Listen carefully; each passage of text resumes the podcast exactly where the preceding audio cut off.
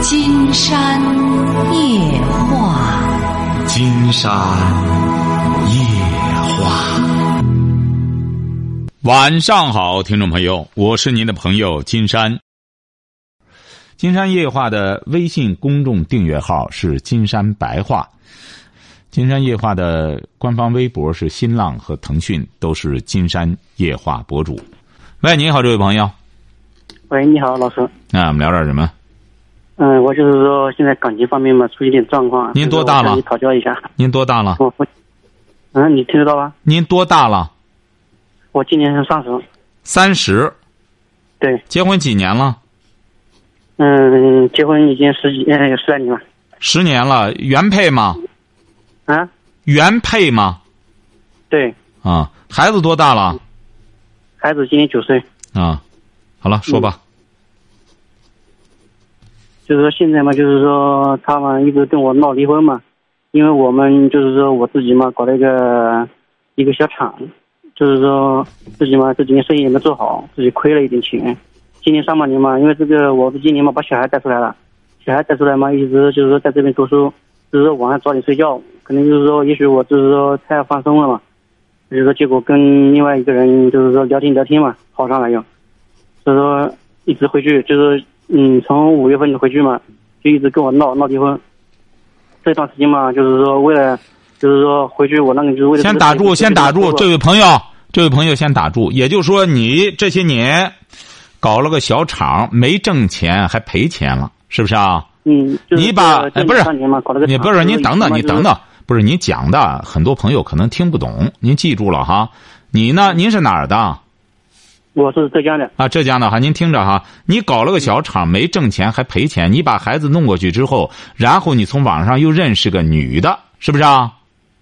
不是我老婆嘛，就是说她不是带小孩嘛，带小孩不是早晚上晚早点睡觉嘛啊，早点睡觉不是跟她就是说就是说跟别人聊了嘛，聊上聊一个男的嘛，就是说，也就是说你老婆在哄孩子的同时，又又在网上和别的男的聊上了。嗯，不是别的地方，是这里的。不是是什么意思呢？怎么晚上早睡觉？也就是说，你老婆说早睡觉，带着孩子在屋里要早睡觉。其实她没睡，她在网上和别的男人在那聊天呢，是这意思吧？对对对，是的。哦，是这意思，说吧。他聊的最终结果，他要聊的和你离婚，是这意思吗？对对对。哦，他是干嘛的？他也是跟我在一起的。啊，他和你在一起，他以孩子为借口不和你在一块儿睡觉，他晚上在那屋里偷偷的和别人聊天，是这意思吗？不是，因为我们不是这个开了个厂嘛，因为我就是毕竟有工人嘛，对吧？我不可能这么早下班，是不是？因为我下班的话都是很晚的，所以说他们是带小孩嘛，最多是八点多钟、九点钟就睡觉了。啊。就是他就是休息了，休息了就是我就是说他休息，我不可能就是烦他吵他，对不对？就是让他们休息，他们因为早上还要就是说要送小孩啊，有时候。对吧？就是早上起床带小孩，就是说这个意思。不是金山不就说对了吗？他以他以管孩子的名义回到家里来，有充分的时间，结果用这个时间没干别的，而是在网上和别的男人好上了，是这个意思吧？对对对，是的。对呀，你这个思考的这，你一定要思考的，抓住这个主题。他就是借这个机会，也就是说，他是闲了之后生了是非了。是不是？他拿着孩子作为一个借口，你孩子多大了？我孩子今年九岁。九岁了，还要带孩子？早知道九岁的孩子还用他再带着睡吗？我本来是我本来是这么想的，因为小孩我上一年级吧，不是在在我们这边读书嘛，就是我老家是别的地方的，就是我意思就是说带小孩嘛，因为他就是说我不管事，就是后就是后来才说的话，就是说后来闹离婚才说的话，就是说他意思就我小孩就是不管事，就是不给他洗澡这那样，我都跟他说了，我说小孩这么大了。应该让他自己独立了，对不对？我说给他给我一个房间，让他自己独立，让他自己睡觉，早上嘛自己起床，对不对？自己穿衣服这样。他的意思就是说我不管事，就是为这个事也是也是个事闹。闹什么？他还有什么资格和你闹？他倒管事，跑屋里去偷摸声的和别的男人好上了。你本身你你是什么文化？我文化是那个初中还没毕业。你妻子呢？也是一样的。哎，关键他这就叫胡搅蛮缠，是不是啊？你这个妻子呢也不尽责任，哎，也也是不尽责任。之后两个人呢，说白了就是怎么着呢？都都是属于这个，都属于在诡辩。就是说我的意思就是说，因为我们两个认识已经是十十五年了。啊，这十五年能说明什么？只能说明只能这个怎么说呢？因为他这个段时间，你是这两年不是生意亏了嘛，就是说经理嘛压力也大。就是我都跟他说了，我说你什么事今天都不要管，我说你既然你是你要带小孩，我说你把小孩带好，对不对？拉倒吧，他压力他压力还是不大嗯。您这位小伙儿，你恰恰说错了，他压力哎，不大嗯，他压力不大。这个女人呐，你看你听节目，你听多久了？听金山的节目？啊，我听的节目是不是是时间不长，才这几天天。哎，你听的时间不长，你记住我这个人不跟别人不一样，我一听的话，就说全部就是说一天到晚就是听你的节目是这样。因为哎我前段时间听了别的就是老师的，他说就是感情嘛，我反正没有你这么专业。今天所以说我就是说也抽空打个电话给你，就是像你。关键你听你老婆听啊吗？你老婆听吗？啊，你老婆听了吗？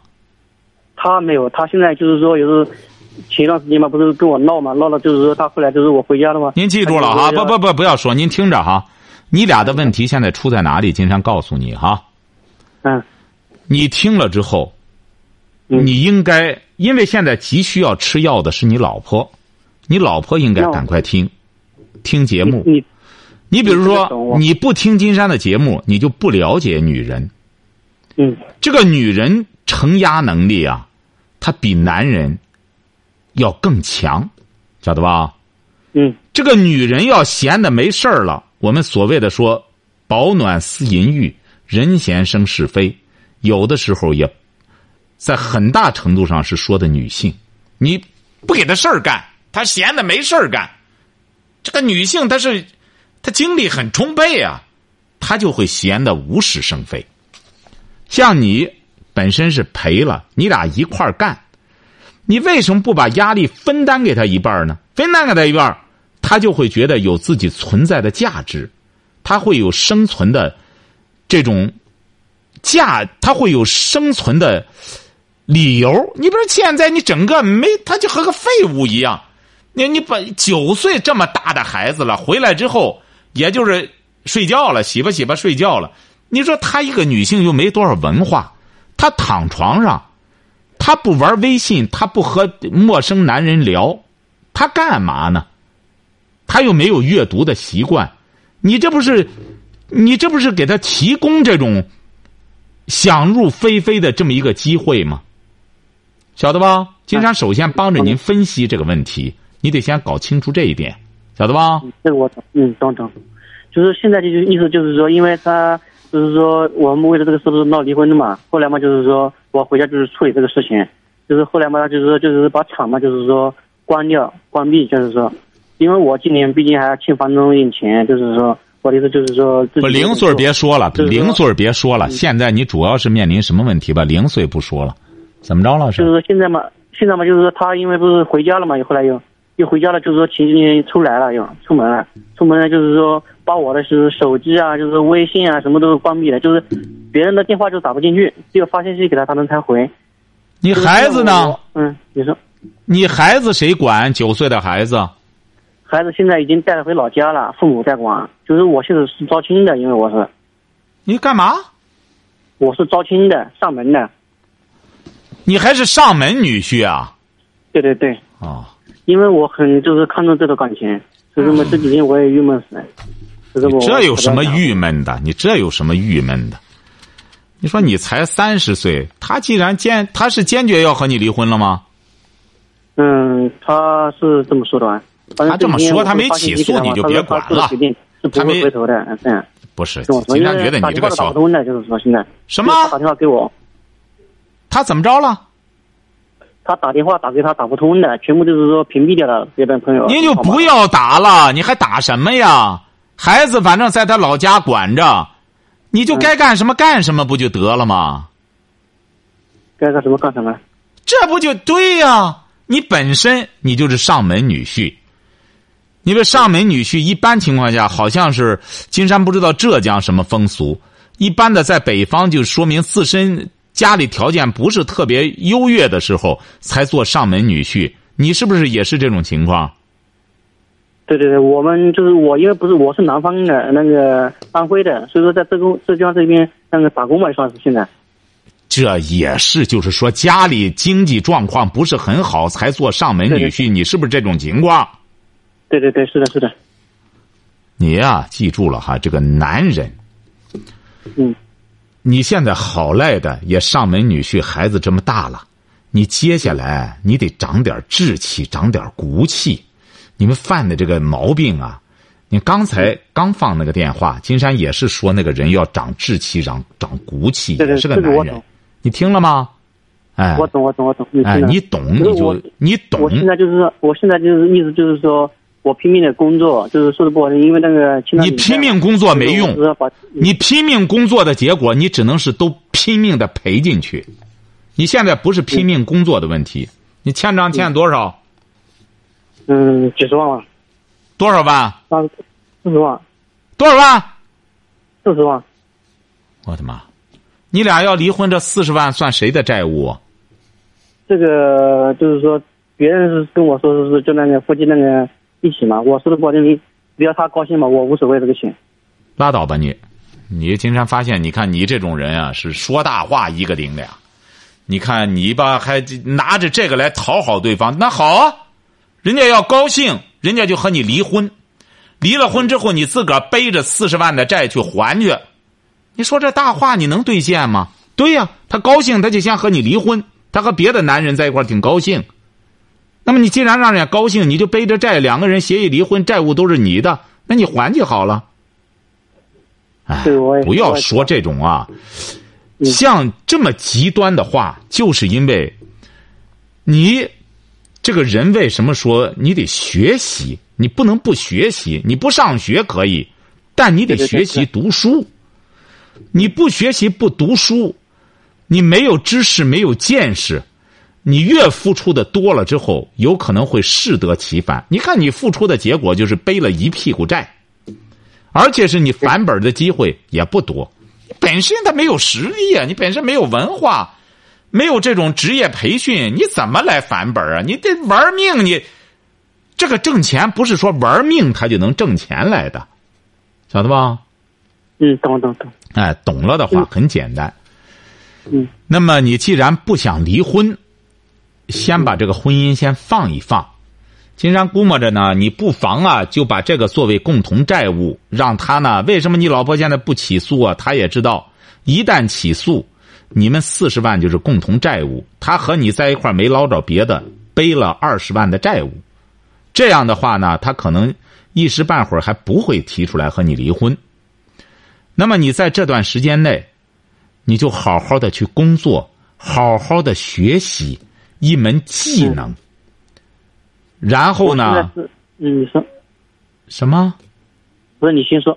哎，然后有所改变。金山估摸着呢，他可能还会和对方啊，往往这种说白了，这种露水的这种相遇啊，他也维持不了多久。有可能呢，他还有会有回头的时候。嗯，晓得吧？就是这么就这么办就行。你没必要灰心丧气，那么你现在呢？主要得长能耐、长本事、长志气、长骨气。你到那时候呢，你也就有自信了，你也就不会这么恐惧他和你离婚了。他现在，他现在的意思就是说，那个就是说，因为我为这个事也跟他吵过三次，因为我们以前我说的不好听，我这个人真的我存在心里，我怕就是说掉下地。就这么，我一直就是说，没有什么像别人说打这样的。我是不是我说话很硬的？我都没说过，就是这为这个事，我们也吵了三次。你有什么资格打人家？你有什么资格横啊？你横就是穷横啊！你还横呢？你说你搞来搞去，你说都赔成这样了，你办什么厂啊？你老婆生咋个工挣钱多好呢？你本身又没多少文化，你居然敢拉摊子这么大，一下赔上四十万。你说让人怎么和你在一块过啊？嗯，你本身你是有责任的。你作为一个男人，你搞来搞去的，你你你说你不你不很多男性就是犯你这种什么呢？又没什么文化，又没什么技能，还想一口吃个胖子，特别贪婪。你有些女性也是这样，上来就想发大财，又是经商啊，又是干什么的？你说你脚踏实地的好好先干好一项工作。你让人家单位上觉得这人还行，然后工作的同时学点文化。你没文化，在这个世界上，你就是出去打拼，这个你不觉得很可笑吗？晓得吧？你比如我们现在为什么很多商人经商的，也得到个清华，到个北大，也得学点见识。他不是说光去拿着钱去镀金去，他的确也去学点东西。他起码得，你就见记者，你就起码能说两句话吧。哎，起码能冠冕堂皇的说两句都是现现学现卖的话，他们也得去学学。为什么他们的学费这么贵啊？很简单，你基础这么差，那清华北大想教你就得让你付出代价。对对对。哎，你像你这个哎不学习，回过头来还弄这，现在赔到四十万了。你说嘛，就是说，就是你们这个，就是信长这一块，还有那个成功这一块。再嘛，也看看书，所以说我也就拉倒吧，你别看成功学了。那成功学说白了，很多都是瞎忽悠的，还看成功学呢？你现在，你还是我意思就是听听听听啊，看看书啊，这一块也是。啊，不行，你看书也是盲目，你看书也是胡看，盲目的看。你现在首要的是学个技能。你现在本来我这个怎么说呢？我自己技能这一块是有的。你有什么？就是说，也是做那个这一块。你有什么技能啊？工作工作这一块技能是有的。你有什么技能？金山在问你，你有什么技能？我有什么技能啊？就是我，因为我是搞服装的嘛。你搞服装，你你这个技能你能挣来钱吗？技能是能够化化作金钱的。你搞服装的，你既然搞服装的，你是可是你赔到四十万了，你不是赔的一分一一万两万呀？你赔出一套房子去了。因为是这个怎么说呢？因为是这个意思。那个，因为因为我们家里那个房子做房子的时候嘛，就是说，最开始做房子也是没钱做的，就是说借钱做的，就是说，做房子做下来，就是说后来又买了车，再有房子，就是说我那个就是设备一起搞下来，就是说再欠了四十万，是这个意思，不是而不是单独就是说做生意亏了四十万。行啊，你听听节目吧。金山觉得和你说呢也比较吃力，因为你听节目也很少。金山早就讲过，要干事儿。要真正创业的话，一定要记住了，基本上就是个零成本。很多创业成功的，你记住了，基本上就千八百块钱。要弄好几十万的话，那不叫创业，那是拿着别人的钱在祸害。因为怎么着，又不是你挣的。要是你比如说，一般情况下自己能挣了这些钱来，他要再往外付出的话，他也知道这个钱怎么往外花。所有的说借着钱，甚至透支什么拿别人的钱怎么着的，一弄闹好几十万的，挣钱的不多。因为经常考察这么多，所有挣钱的，经常给你举个例子哈。嗯。经常有个朋友，人家到现在哥俩都是挣钱得上亿了。经商二，这得三十多年了。他弟弟本来上着大学，他哥哥就给他说了：“我现在干到这么大了。”你已经大专毕业了，你不要再上本科了。你要上本科的话，那我就只能找别人合作了。他弟弟当机立断，就就半途辍学，跟着他哥哥一块创业。现在都干大了，人家怎么干大的呢？一开始三十年前，投资就是几十块钱，看着别人卖袜子挣钱，他就哎也一个月工资二十来块钱，我拿出十块钱来。我也买袜子，买袜子，然后就开始卖。我挣了好几百，后来是上千，又又后来卖袜子挣了钱了，然后再卖裤子，卖裤子挣钱了，再卖上衣，然后再卖布，就这样干起来的。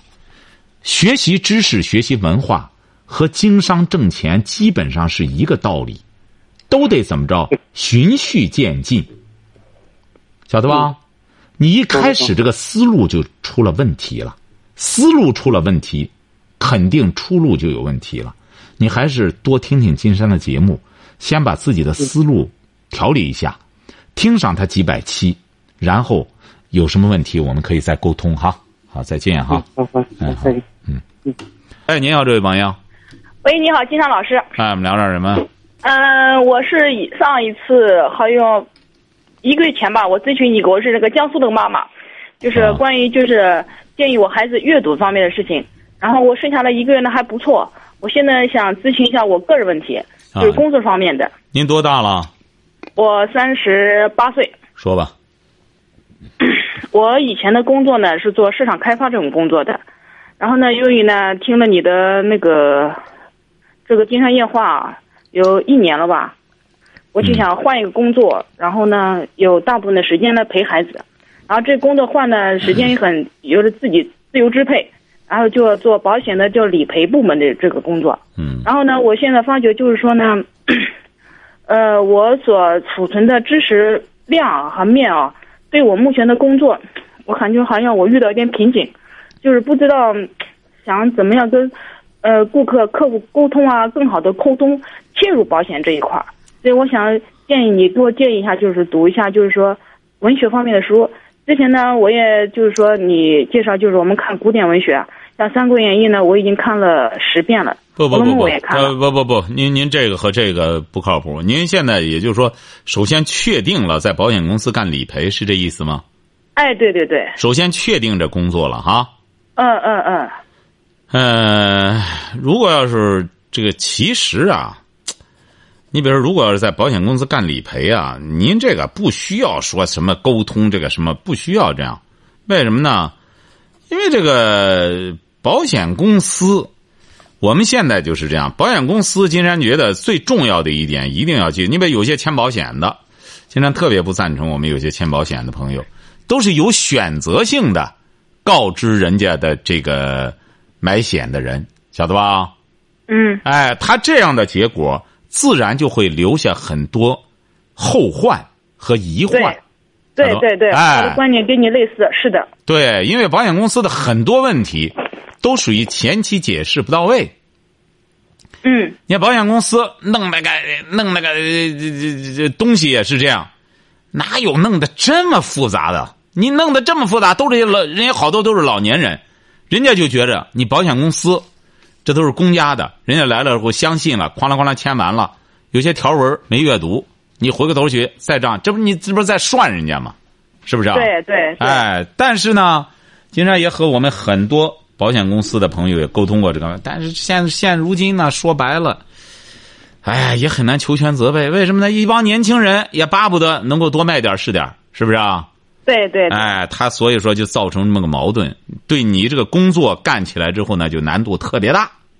是的是的，哎，你说你理赔吧，要是你们本身都是人家拉着客户弄不好，要是解释工作不到的话，你这个东西这个合同就毁了，你就得罪了你自己内部的人。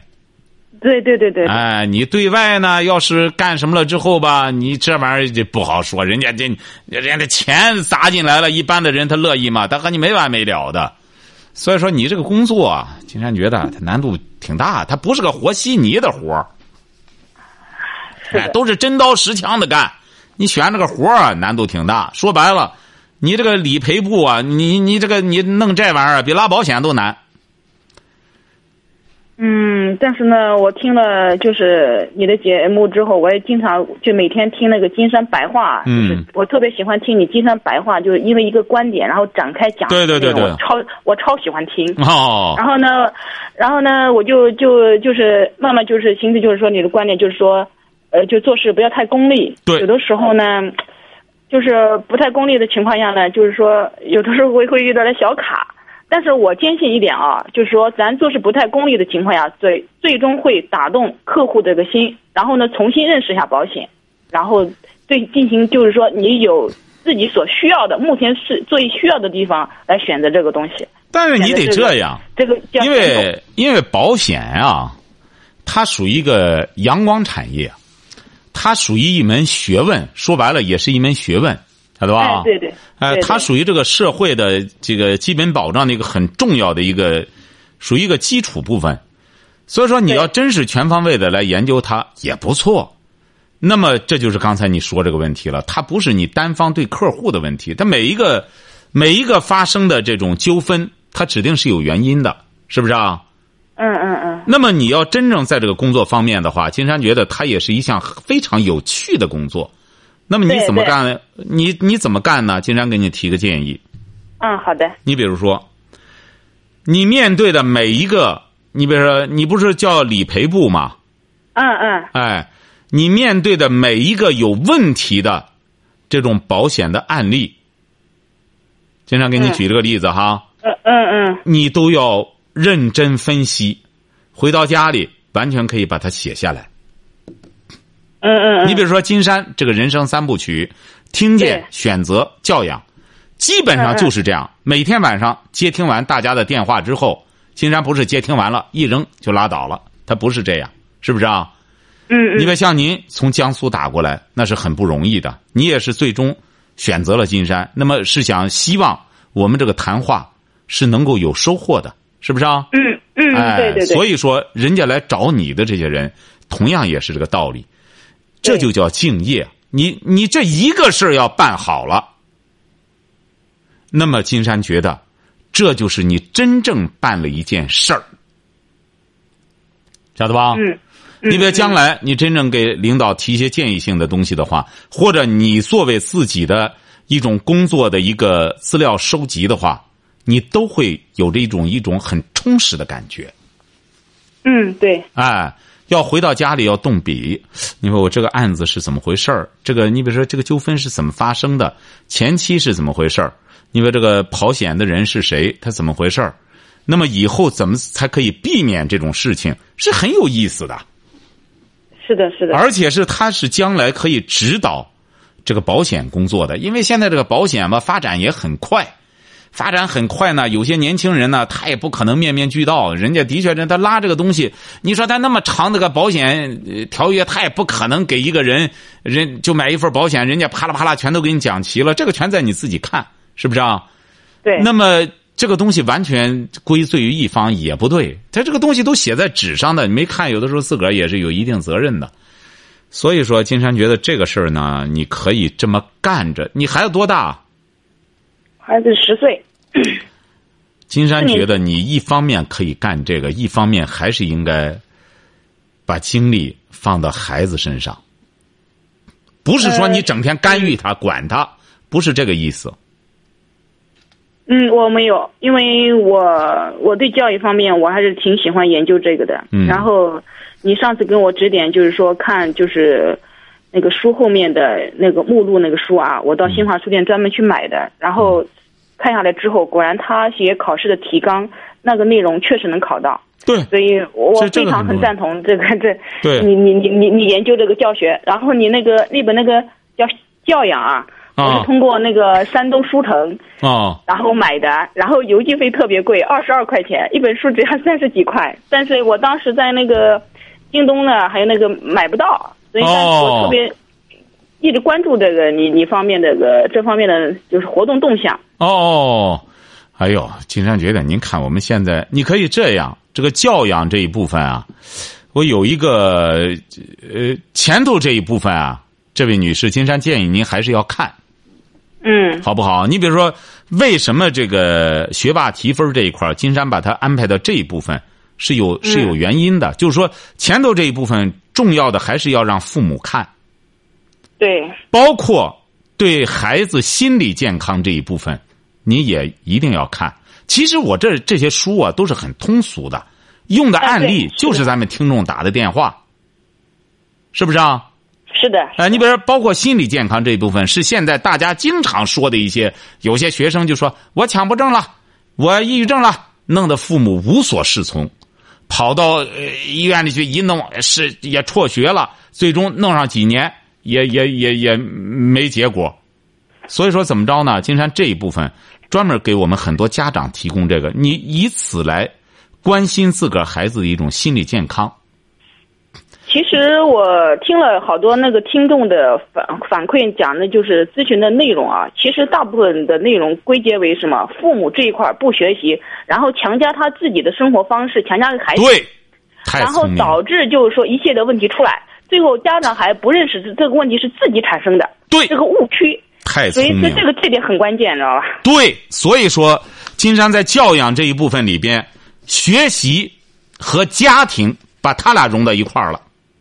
对，哎，你不能，我们总觉得学习和学校有关系，不，嗯，学习和家庭有着家里边影响非常非常大对。，学习和家庭有着密切的关系，而且是你瞧见了吗？我们现在所谓的素这个呃谈素质教育也好，什么也好，在小学很多就给孩子自由的时间，自由的时间意味着什么？这个时间就给了家长了，家长要来帮助孩子消化这些时间。嗯，但是现在目前好多家长啊，他不重视这一块，他就认为就是说，其实受到国外这块教育影响也很大的。好多你看，我经常跟好多家长，包括我一些客户啊，就保险客户，他们有的时候我会转移话题，关于讲到孩子上问题。嗯有的时候你想跟他跟他切入讲，就讲就是你所提出来的观点的时候，他们这个抵制心理，好像心里想，哎呀，现在就是说考上大学也没多少用处啊，什么什么什么之类的。其实后来我总结下来之后，你不管是将来是从商也罢，从政也罢，你没有一定的文文学基础的话，你任何一件事情是做不好的。对你不会做人呐，是不是啊？对对，你不会做人你怎么和别人打交道呢交流的话题的对呀缘由都没有。对呀、你是一个很乏味的人，人家来跑保是人家来跑保险了，和你人家不能上来就说多少钱多少钱，你得先和人家交流沟通吧。对对对，哎，所以说学习有用没用，首先学习你你不是西方人他也是这样，比尔盖茨他来中国，他不是光谈。哎，怎么做买卖？怎么？巴菲特也不是谈做买卖他们反而都是在谈做人。是不对对对。啊，所以呢，我我的观点就是说，我因为孩子嘛，他是一个他是他懂，但是他表述不出来这个问题究竟在哪里，但是需要一个家长一个很好的一个心理引导，还有一个就是说所谓的三观引导。啊对未成年孩子未成年的孩子就需要家长做这种监护对啊。所以，所以呢，我听了你那个，以前我有这个有这个想法，但是没有你说的所说那么细，那么很具体，就具有那种叫条理性。所以听了也是偶然一个机会吧，然后我就就听那个翻到你那个台，然后听了两次，哦听了两次之后，后来我就开始拒补，拒补之后，啊，你的观点就是跟我之前想的观点是相当吻合，所以哦，我遇到很对劲的人啊，我就会去推推推给他们。哎呀，他们有的人能接受的话呢，其实对他孩子啊，包括他自己的，就是说精神世界这块是很有益处的。对对对对，不接受的情况下呢，说实在话，我们也不能强加给他。金山觉得因为你你每个人也是一位每个人非常有每个人的生活方式的选择嘛。你也是一位非常称职的母亲，金山觉得也很抱歉啊。他现在啊，他现在可能那个京东啊和呃和当当上已经有了。你看您那时候比较早吧，可能他就单独邮寄干什么，非常抱啊，歉。没没事，没没啊这个没事，这个是因为怎么讲呢？嗯。因为我看了就花椒上这个，只要我有空啊，我会关注花椒这一块的。嗯。